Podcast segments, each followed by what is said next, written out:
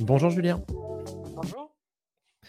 Alors aujourd'hui, je suis ravi de recevoir sur Comptoiria euh, le docteur Julien Calderaro, qui est maître de conférence des universités, praticien hospitalier dans le département pathologie de l'hôpital Henri Mondor. Euh, Julien, tu es spécialisé en pathologie hépatique, médicale et tumorale. Euh, j'ai entendu parler de tes recherches et donc j'avais absolument envie de, faire venir un médecin, un vrai sur Comptoiria pour nous montrer un petit peu des applications de l'IA qui dépassent la productivité, donc des cas classiques un petit peu de chat GPT qui vont beaucoup plus loin sur des applications pratiques et vertigineuses pour la santé.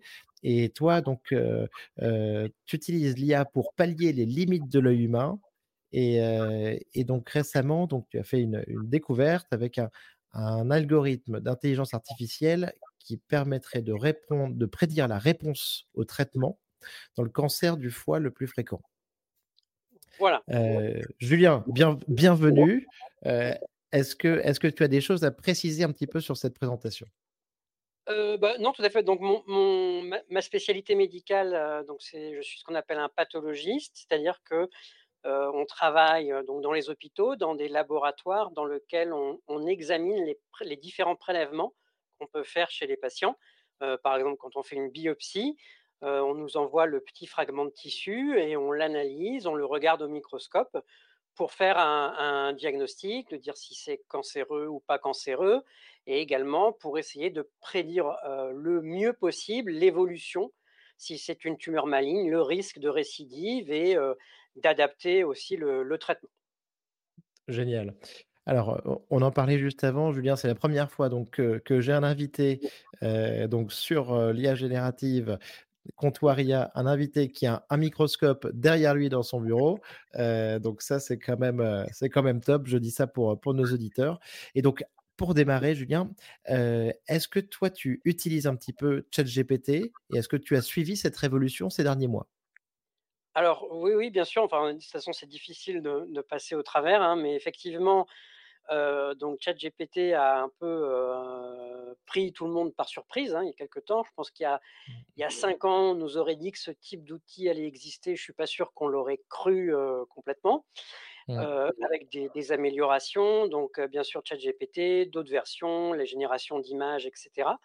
Donc c'est sûr que ça ouvre des, perspectives euh, très intéressantes également euh, pour la médecine, avec bien sûr la réserve que pour la médecine, euh, il va falloir garantir la qualité de futures applications telles que ChatGPT.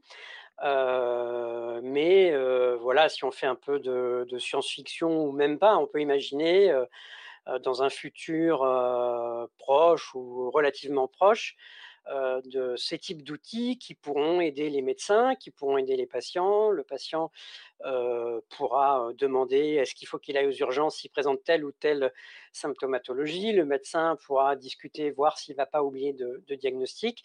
Mais voilà, la réserve quand même qu'il faut mettre et sur laquelle je voudrais insister, c'est que euh, en, en, en, médecine, donc l'erreur, elle peut avoir des conséquences graves Mmh. et qu'il euh, il va y avoir des processus de, de validation de ces outils, peut-être qu'il y aura des développements de, de, de, de, logiciels de type ChatGPT, mais qui vont être adaptés à la médecine, aux spécialités. Hein. Il y a des compagnies qui essayent de qui ont développé des algorithmes dans lesquels on rentre, par exemple, ces symptômes, j'ai de la fièvre, j'ai perdu 3 kilos ouais. depuis une semaine, etc. Qu'est-ce que je dois faire? Donc voilà. Après, c'est sûr que voilà, ça ouvre des perspectives très intéressantes et euh, il faut, il faut voilà, il faut faire attention ensuite d'après dans quelles mains on les met. Et dans un premier temps, probablement dans les, dans les mains des, des, médecins et euh, ils peuvent euh, agir comme si comme des filets de sécurité. Par exemple, on, on s'apprête à faire un diagnostic basé sur un faisceau de, de, données qu'on a d'un patient. Et puis là, le logiciel va vous dire, ah bah attention, est-ce que vous avez pensé à cette autre maladie euh, qui peut être manifestée? Et là, on se dit, alors soit on se rend compte tout de suite que bah, c'est complètement délirant et que c'est une erreur de l'IA et avec un médecin formé, ça, il est, en, capacité de se rendre compte. Ou alors, au contraire, si c'est pertinent, bah, de se dire, ah bah tiens, euh, j'y avais pas pensé, ça m'évite de passer à côté, ça, va me permettre de demander tel ou tel examen complémentaire qui, que j'aurais peut-être oublié ou euh, auprès duquel je serais peut-être passé à côté si j'avais pas eu cette, cette, cette, alerte. Donc ça, c'est sûr que ça va être quelque chose qui va être très intéressant dans les années à venir de suivre l'évolution de ces outils. Ah oui, je je je viens d'entendre une une interview là de de Reid Hoffman, le le fondateur de LinkedIn, qui parlait de de ces cas un petit peu médicaux et il présentait en effet, heu, ChatGPT, l'IA générative, comme une solution qui arrivait en ren en renfort quoi, un petit peu en en contrôle, qui permettait aux médecins de se dire: «Tiens, ben, j'ai rien oublié» quoi, grosso modo. Exactement et je pense que ça va être vraiment la première étape qui va déjà nous occuper un certain temps. C'est-à-dire qu'on est faut pas se leurrer, on est très loin de, d'un, patient qui va se présenter à l'hôpital, qui va juste discuter avec un chat GPT médical et qui va lui dire bon, vous repartez avec euh, telle ordonnance, etc. Mais effectivement, euh, mis entre les mains de services hospitaliers, de médecins, on peut imaginer avec des services euh, hospitaliers intelligents dans lesquels l'information est collectée. On a par exemple dans les lits d'hospitalisation un patient pour lequel on a on n'a pas de diagnostic et on a une IA qui va aller rechercher des infos dans, tous les, dans, dans toutes les modalités d'information, les comptes rendus, les scanners, les lames de, pathologie, et qui va dire bah, attendez, moi, par exemple, ce profil de patient, ça ressemble fortement à des patients qui ont telle ou telle maladie, et bah, ça, va, ça va pouvoir nous donner des idées en, se disant bah, j'y avais pas pensé. mince, effectivement, chez ce patient, il faut rechercher telle ou telle maladie. Ou alors, un, docteur House, quoi. un docteur House. Euh, qui probablement fera des choses complètement aberrantes, mais on peut penser que les médecins, avec leur formation, seront justement capables de se dire bon, là, euh, c'est un peu farfelu, quoi, ce que me sort l'IA, mais peut-être que, et probablement que dans des cas, ça ne sera, pas, ça sera pas farfelu. Génial, génial.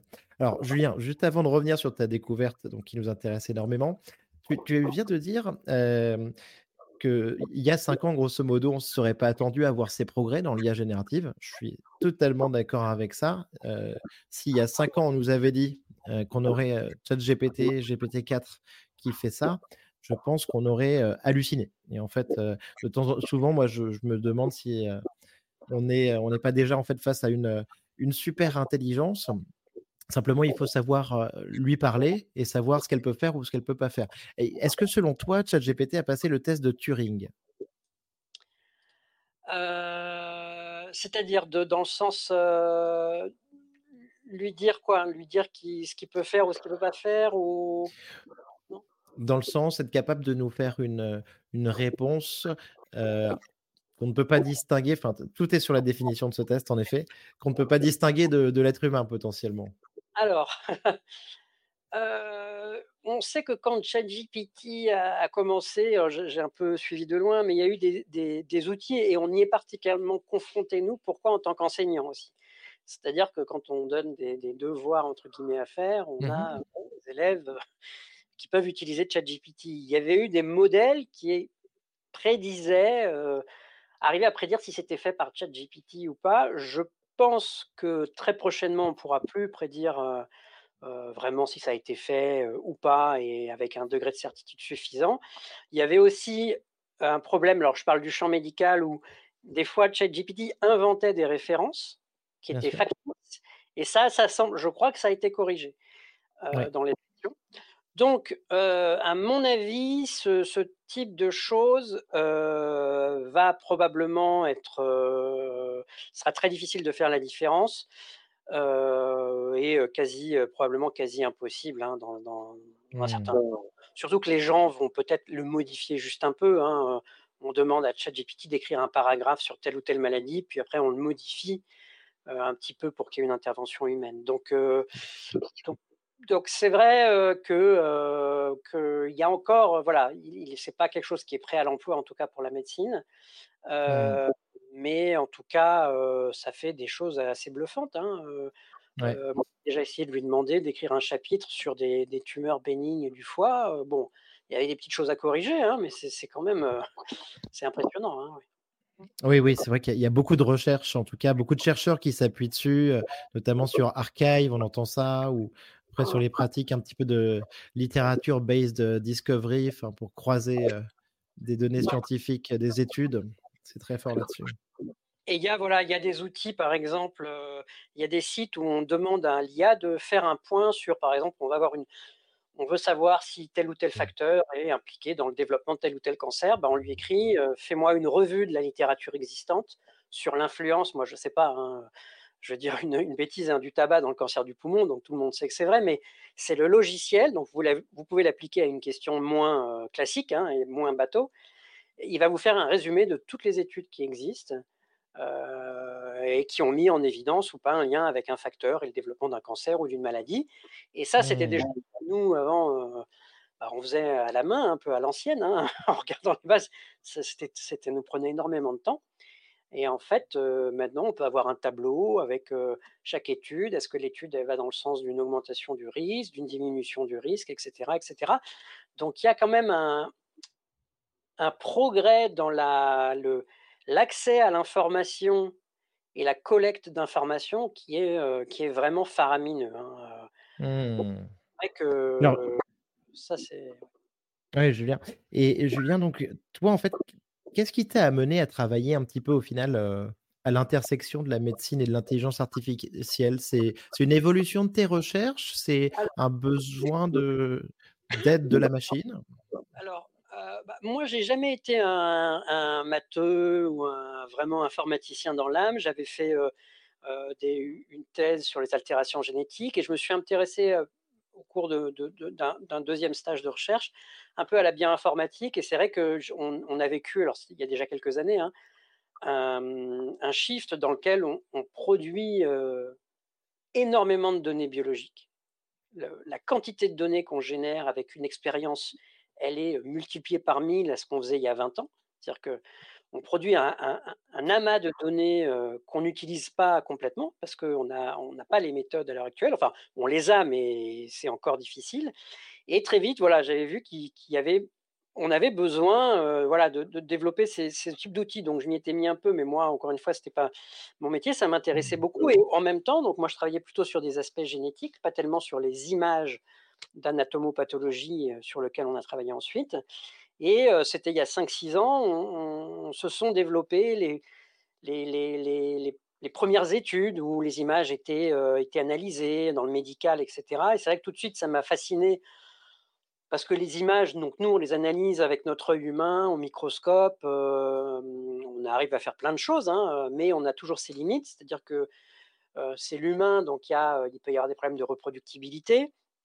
Mmh l'œil, il ne peut pas analyser des choses très très fines. On passe à côté d'un certain nombre d'informations. Et c'est vrai que tout de suite, bon, je me suis dit que voilà, dans, dans l'IA, il y avait un, champ d'action pour nos spécialités de, dans lequel on fait de l'imagerie médicale, hein, les anatomopathologiste comme moi, mais aussi par exemple les, radiologues, qui étaient vraiment, qui étaient vraiment faramineuses. Et bah, du coup, j'ai commencé à travailler en collaboration justement avec des ingénieurs en analyse d'image, des bioinformaticiens, etc. Excellent. Et donc, et donc oh, bah, en fait, c'est ça qui t'a conduit à ta, découverte un petit peu récente là, de, de, ton algorithme d'intelligence artificielle, alors Julien? Voilà, on a, auparavant, on avait publié quelques articles également sur la, la, toujours sur le, côté de la, prédiction du devenir des patients à partir des, de l'histologie, des images histologiques. Et, dans ce dernier travail, en fait, on, est parti d'un constat, c'est-à-dire que tous les, pas, tous les jours, mais presque toutes les semaines, sont publiées des signatures de gènes, quand on analyse au niveau moléculaire les tumeurs, qui sont associées à la, prédiction de la réponse au traitement. Le problème de ces signatures de gènes, c'est qu'elles exigent, bah, on doit prendre le bout de tissu, on doit faire beaucoup d'expériences de moléculaires dessus, de biologie, il y a des problèmes également de normalisation, et ce qui fait qu'en fait, finalement, ces signatures qui existent, euh, ces technologies hein, qui existent depuis euh, maintenant euh, plus de 20 ans, n'ont pas été implémentées en pratique clinique. Elles sont trop compliquées à mettre en œuvre, elles sont coûteuses, il faut avoir une expertise locale, etc.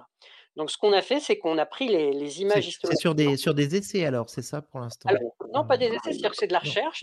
C'est de la recherche, de recherche qui développe des signatures, etc. Mais on n'arrivait pas à passer le cap de l'application clinique, hein, ce qui Très bien. l'intérêt principal, hein, puisque euh, si on fait de la recherche, voilà, c'est pour essayer de, pouvoir avoir un impact un peu sur le, bah, sur le, devenir des patients et leur, leur pronostic. Hein. Et euh, donc, on, est parti du fait que les lames histologiques, bah, on les avait, nous, dans les, puisqu'on fait du diagnostic tous les jours de, mmh. patients, euh, les cancers, etc. Et c'est des lames qui sont générées dans, dans une pratique courante qui ont un coût relativement faible et, euh, et qui probablement contiennent des informations sur la biologie de la tumeur, puisqu'on voit les cellules, etc. Donc, ce qu'on a essayé de faire, c'est prédire l'expression de ces signatures de gènes, ces caractéristiques moléculaires, à partir de la lame d'histologie qui est générée tous les jours dans les, dans les hôpitaux. Et voilà. Et on a pu mettre en évidence qu'effectivement, on, arrivait à prédire avec d'assez bonnes performances ces caractéristiques moléculaires et que, en fait, quand on appliquait nos modèles chez des patients atteints de cancer du foie euh, qui avaient un, cancer à un stade avancé, et ben, on arrivait à euh, séparer les, les, corps de patients en deux groupes, ceux qui allaient avoir une, mmh. une survie sans récidive plus longue et ceux qui allaient avoir une survie sur récidive plus faible.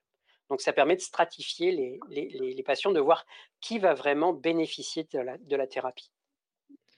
C'est génial parce que j'imagine que bah, ça permet d'être plus efficace. ensuite, il doit y avoir des, effets secondaires peut-être sur des, patients qui ne seraient pas bien réceptifs, notamment. donc c'est une, une, super avancée. C'est donc aller beaucoup plus loin que l'œil humain, quoi, en fait. Voilà, c'est ça. C'est-à-dire que l'enjeu, en fait, à l'heure actuelle, on donne le même traitement à tout le monde. Donc, il y a des patients, bien sûr, qui vont bénéficier du traitement. Il y a des patients qui en bénéficient moins. Il y a des patients également qui vont développer des effets secondaires qui peuvent être assez conséquents. Et il y a également maintenant d'autres traitements qui ont été approuvés. Mais à l'heure actuelle, on ne sait pas déterminer ce patient, il va répondre ou pas à tel ou tel traitement ce patient, a priori, il ne va pas répondre et en plus, il a un risque de développer des effets secondaires liés au traitement, etc. Donc, on n'arrive pas à adapter la prise en charge à chaque patient et, l'objectif des, modèles et des algorithmes qu'on a développés, c'est justement de, pouvoir prédire, bah, voilà, ce, patient, il a vraiment une bonne chance de tirer bénéfice de ce traitement, on lui donne, et ce patient, au contraire, bah, a priori, il ne va pas répondre à tel ou tel traitement, on peut envisager de lui donner un autre type de traitement, l'inclure dans dans un essai clinique, par exemple, etc. Donc, c'est vraiment de pouvoir adapter la, le, traitement avec ce qu'on appelle communément la, médecine personnalisée, etc. Mais voilà, le faire avec des outils qui soient facilement implémentables, plutôt que des voilà, plutôt que les, signatures de gènes. Et est-ce, donc, est-ce que ça a pu déjà être mis en pratique Alors, non, nous, ce qu'on a fait, c'est la, la preuve de concept académique, c'est-à-dire qu'on a, on a montré que ça pouvait se faire, que ça, mmh. que ça pouvait marcher. Après, alors il y a une, donc il y a des, ce type de projet, là, pour le mettre en place ensuite, va nécessiter des, des, plusieurs années, hein, puisqu'il faut des, il faut des analyses prospectives de patients pour lesquels on va faire ces prédictions et qu'on va suivre. donc ça aussi, il y a des compétences que nous, en tant qu'académique hospitalier pur, on n'a pas, c'est-à-dire qu'il faut avoir ensuite la capacité de marquer le produit, les marquages CE, etc. etc. Donc c'est encore une autre phase, mais voilà, il fallait déjà montrer que ça pouvait être fait et que cette piste soit intéressante. Ah non, mais je, je pense que c'est génial. Et, en plus, là, tu, tu, tu, tu, fais ça donc sur un type de cancer particulier, mais en fait, on peut imaginer faire ça dans sur plein d'autres maladies aussi, j'imagine, et plein de traitements différents. Mmh. Oui, oui, tout à fait. donc nous, bah, c'est vrai qu'on nous, on a une équipe qui s'intéresse au, cancer, du, cancer du foie, mais après, cette approche, elle peut être, elle peut être déclinée aux autres cancers ou à d'autres types de maladies pour lesquelles on a un prélèvement histologique, etc. Donc c'est quelque chose qui peut, qui peut se décliner sur, dans d'autres contextes cliniques. Bah, écoute, bravo Julien, parce que dans ce cas-là, c'est-à-dire que vous êtes vraiment pionnier, c'est super. Euh, je trouve ça extra. Tu nous parlais un petit peu de, ton modèle. En fait, ton modèle, donc tu l'as construit sur, euh, sur des lames histologiques que tu avais, que tu avais à disposition, c'est ça? Voilà, ce qu'on fait pour entraîner le modèle, c'est que dans une première phase d'entraînement, on donne au modèle des lames histologiques de cancer du foie pour lequel on a les données sur la signature de gène qu'on cherche à prédire, la valeur qui reflète si euh, tel ou tel gène est exprimé euh, à quel degré dans la tumeur. Donc on lui, a, on lui a donné des lames et à chaque fois on lui a donné la valeur de l'expression de gène correspondante et, et, bah, ce, qu'a fait le modèle en, cours d'entraînement. et il va apprendre à détecter dans l'image les caractéristiques qui sont associées à cette valeur, cette valeur euh, de, la, de la signature de gène. Et ensuite ce modèle, on l'a validé, où là, cette fois, on a pris des échantillons pour lesquels on avait la lame histologique. On avait aussi la signature d'expression, mais on ne l'a pas donné au modèle, on lui a juste donné la lame et on lui a dit: «Prédis-nous la valeur de cette signature» et ensuite on a comparé les prédictions à cette vraie valeur et on a pu voir que le modèle euh, arrivait à, prédire euh, cette, euh, cette valeur. Et en fait, la validation ultime, c'était de d'évaluer le modèle chez des patients qui avaient été traités par, la, par cette combinaison particulière de traitement, traitement chez les patients qui ont un cancer du foie. Et on a pu montrer effectivement que les prédictions étaient associées en fait à la, à la, à la survie sans progression chez ces patients, c'est-à-dire que le, le, le temps avant que la maladie évolue. Excellent, parce que donc comme je le disais en introduction, nous ici on parle très souvent de ChatGPT et donc d'un modèle, qui est entraîné à prédire le mot suivant, heu et là c'est vrai que c'est un cas d'usage qui est quand même, heu, très différent, heu et c'est très intéressant.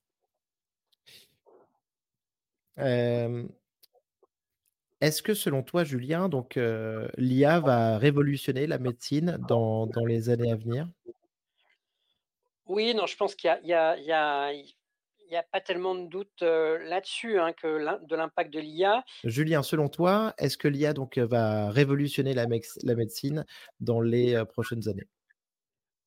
Oui, je pense qu'il fait vraiment pas de doute, que l'IA va avoir un un impact fort sur la sur la médecine. Le timing exact est encore à à évaluer, hein, puisque vous voyez que l'IA, heu, elle est partout, hein, dans nos dans nos vies. Et vous voyez quand on va quand on va faire des courses, avant vous mettiez le sac et il fallait choisir, il fallait cliquer si c'était clémentine ou quoi.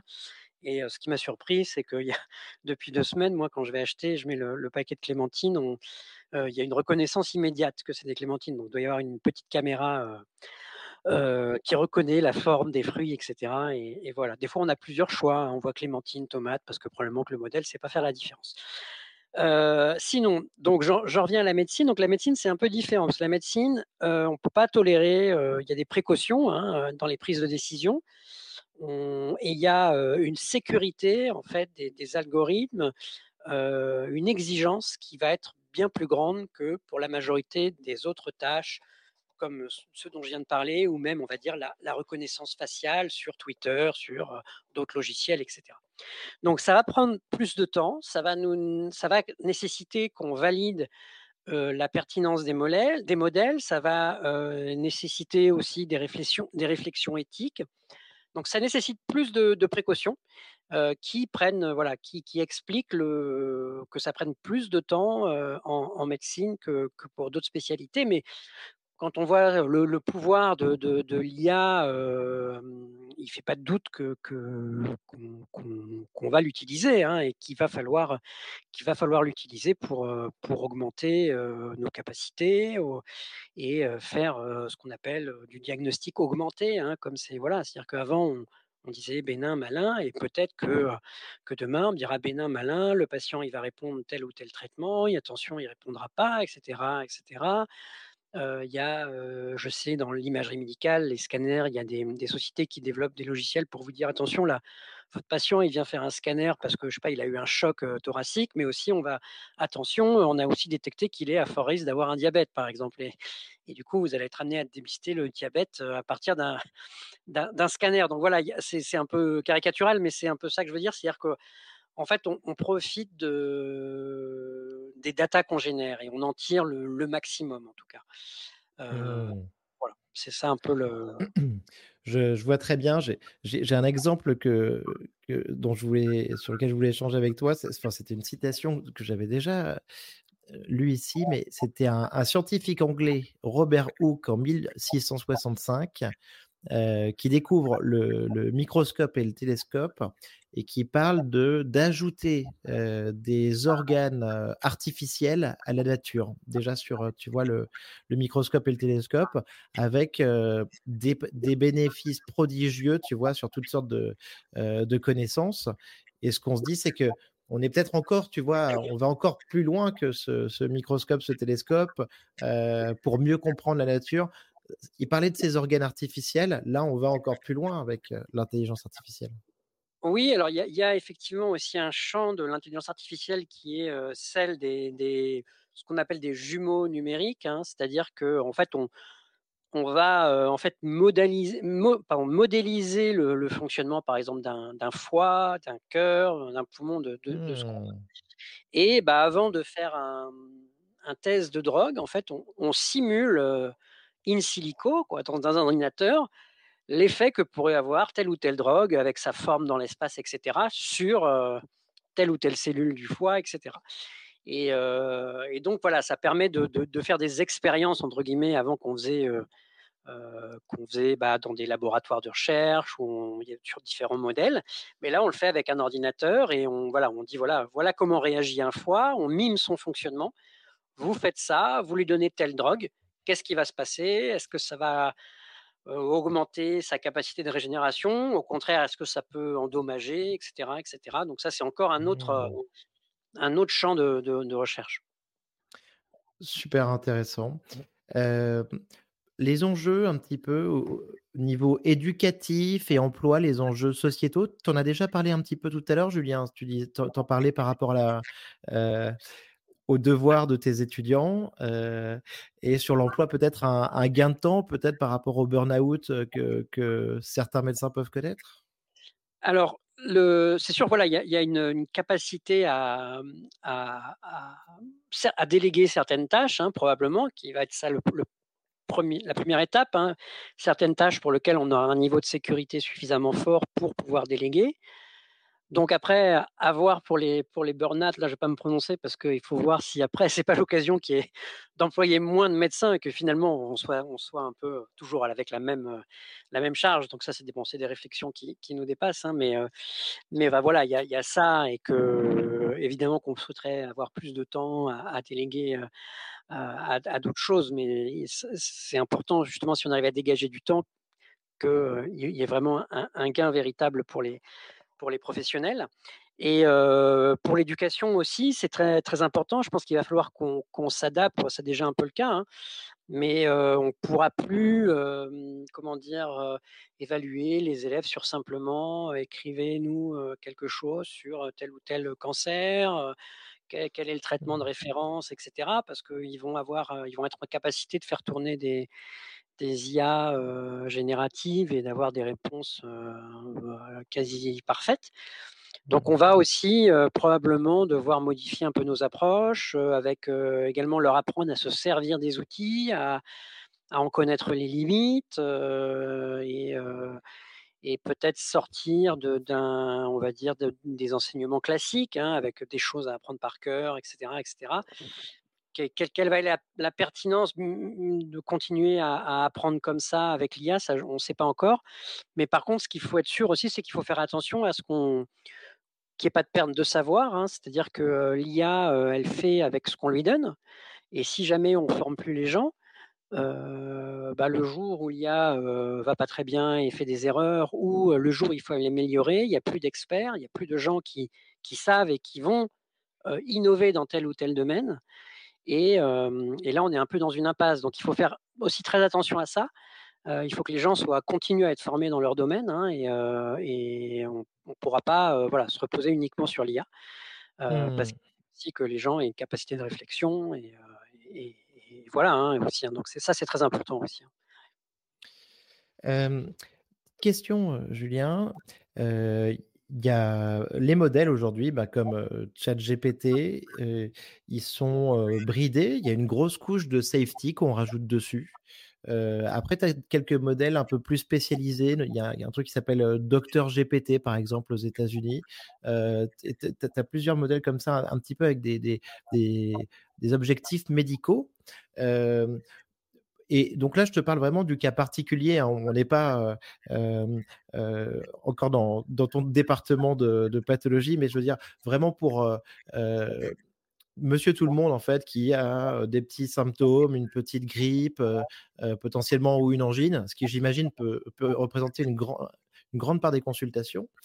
Tu es pour, qu'il puisse consulter un petit peu par lui-même ces outils, et essayer de trouver, une réponse ou une début de réponse à ce à ces symptômes? Alors, de toute façon, je pense qu'on soit pour ou contre, ce qui est intéressant, c'est que déjà les patients maintenant euh, se renseignent. Hein. Alors souvent c'est encore un peu à l'ancienne sur Google, on tape et on regarde, mais c'est vrai qu'on maintenant a la capacité de le faire de manière un peu plus précise avec euh, ce type euh, d'application. Là, hum, je pense qu'il faut être très très prudent quand même avant de mettre ça dans les, dans les, dans les mains du public. il y a beaucoup d'interrogations sur la, la, performance, c'est-à-dire que qu'est-ce qui se passe le jour où le modèle a dit vous pouvez rester chez vous et le patient se complique, etc. Est-ce qu'on peut vraiment tout faire comme ça à distance? Bon, moi, j'en suis pas, j'en suis persuadé. Donc il y a voilà, il y, a ça qui a qui, qui a à, prendre en compte. si ça marche et que c'est très sûr, pourquoi pas Mais on en voilà, on, est loin encore d'un patient qui serait chez lui et qui appellerait. voilà, j'ai de la fièvre, etc. Bon, bah finalement, non, vous pouvez rester chez vous. voilà, on n'y est pas encore. Il y a, il y a aussi des, des, des, interrogations également bah, qui vont avec les, les, effets que ça pourrait avoir, éthique, légal, qui est responsable Est-ce que si le modèle fait, une bonne, fait une mauvaise décision et qu'il y a une conséquence qui est lourde, qui est-ce qui, qu'est-ce qui va responsable? Parce que mmh, ces modèles, est-ce que je ne suis pas sûr qu'il y a un industriel qui ait pris le risque pour l'instant d'aller jusqu'à dire parfaitement, vous pouvez l'utiliser, je vous garantis que ça donne des bons. Parce que enfin, le, le, le modèle légal derrière, il faut qu'il soit quand même. ça, pour l'instant, pour, pour bien suivre, j'ai déjà vu, tu vois, des acteurs s'engager sur la responsabilité si tu te fais attaquer, par exemple, tu vois, sur le copyright d'une image qui est générée. Enfin, en gros, ils te disent, oui, ben, on, va te couvrir, tu vois, un petit peu. mais par contre, sur, ce, sur des questions médicales et tout ça, ça, ça j'en ai jamais entendu parler de cette responsabilité, en effet.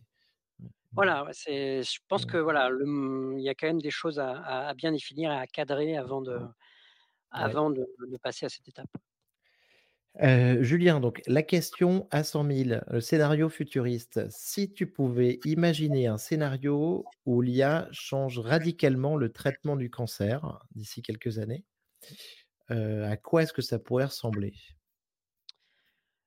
Bah, je pense que ça pourrait, alors que ce soit par de l'histologie, de l'imagerie ou des données cliniques, voilà, de, de pouvoir raffiner la façon dont on prédit soit le pronostic des patients, soit la, façon dont ils vont répondre aux thérapies, et de pouvoir mieux donner le, traitement approprié.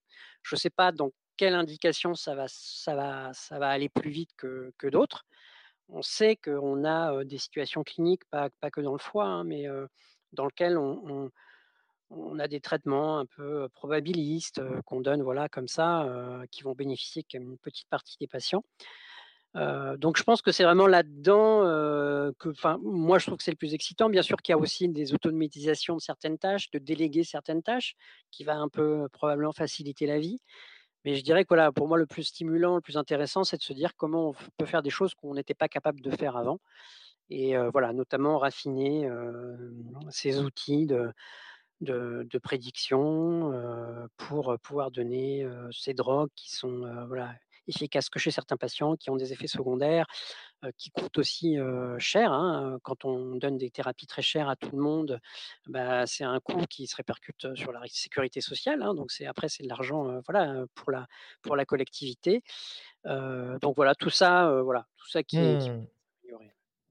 bah, ça c'est je pense que ça correspond un peu à une des une des grandes valeurs, une des grandes dynamiques de, l'IA, c'est qu'elle permet, tu vois, enfin peut-être donc un, de proposer un traitement personnalisé comme une réponse personnalisée, tu vois, qui est générée par ChatGPT ou par une image, un outil de génération d'images. On est tout, on est vers la personnalisation dans tous les cas, quoi. Mmh. Voilà, oui, exactement. Mmh. c'est ça, c'est ça vraiment la, la direction à part, voilà, ce que je disais, les, les délégations de certaines charges, c'est vraiment ça ce que tout le monde cherche à faire. Hein. c'est utiliser cette IA pour exploiter justement ces, ces datas qu'on génère hein, tous les jours dans les hôpitaux, mais qui restent exploitées de manière très superficielle à l'heure actuelle. Évidemment. Julien, petite question, presque finie. Est-ce que tu connais donc quelqu'un qui est assez populaire sur YouTube, les réseaux sociaux en ce moment C'est Brian Johnson. je ne sais pas si tu as entendu parler de lui. C'est quelqu'un qui est sur la, longévité. Et tu sais, c'est un Américain, start qui est qu'on présente comme l'homme le plus mesuré du monde, parce qu'il a toute une équipe de scientifiques, tu sais, qui lui crée un programme personnalisé pour essayer un petit peu de le faire rajeunir. Et tu vois, et lui, il open source un petit peu cette recherche autour de lui pour permettre un petit peu, tu vois, de quelques progrès, enfin des, des, progrès médicaux. Tu as déjà entendu parler de cette initiative? Non, non, non, ça je ne connais pas. ah bah, écoute, je t'enverrai parce que c'est super intéressant. C'est super intéressant. Il, il, est, il, passe un peu pour un foufou. Mais, mais de l'autre côté, c'est un courant qui prend un petit peu de l'ampleur autour de lui parce qu'il il inspire pas mal de gens. Parce qu'aujourd'hui, bon, il fait ça parce qu'il a, il a, il a donc énormément de ressources, mais, mais en fait, au final, il y a quelques, quelques préceptes en fait qu'il va donner qui intéressent tout le monde et qui sont juste bah, de temps en temps des bons conseils de faire attention à bien dormir, de ne pas fumer évidemment. Et tu vois, dans, dans les recettes que les, son menu, sont ses plats de, de, la journée, au final, c'est des trucs que tout le monde peut intégrer et qui, font, qui sont plutôt positifs. Bon, je dirais, voilà, il faut juste faire attention à ce que ça, ça marche bien et que ce soit pas trop. bien sûr. Je connais pas. Euh, eh bien, écoute, super. dernière question, Julien est-ce que tu as, enfin, tu regardes quand même, tu verras, c'est quand même, c'est quand même intéressant. et par contre, tu as raison, il faut faire attention. et, et, dernière question, Julien, est-ce que tu as un livre ou un film de science-fiction à recommander à notre audience? Alors, bah, alors ça c'est très personnel, mais je dirais de, de moi ce qui m'a marqué dans ce domaine-là, c'est Blade Runner probablement un peu. le nouveau? C'est l'espace? Ah non, le premier, non. pas mal, mais sans plus. c'est très personnel, hein, mais. yes. Non, non, mais c'est ce qu'on te demande. Blade Runner ou 2001, l'outil de l'espace, en effet, qui, bah, qui sont, qui sont des, des super recommandations merci beaucoup, Julien. Ah. merci, merci d'avoir pris le temps d'échanger avec nous. Félicitations pour, pour tes travaux. J'espère que, que ça va continuer, qu'on va en entendre parler, qu'ils vont rentrer en application surtout. et, et, voilà. Et merci beaucoup en tout cas, Julien. Merci. Au revoir, à bientôt. Au revoir. Bravo, vous avez écouté cet épisode de Comptoiria jusqu'au bout. Pour me soutenir, merci de le partager à deux amis ou de le relayer sur les réseaux sociaux et de le noter 5 étoiles avec un commentaire sur Spotify ou Apple Podcast. Pour finir, si vous voulez échanger sur l'IA générative et ses applications, contactez-moi directement sur LinkedIn ou venez simplement au meet-up mensuel Comptoiria. À bientôt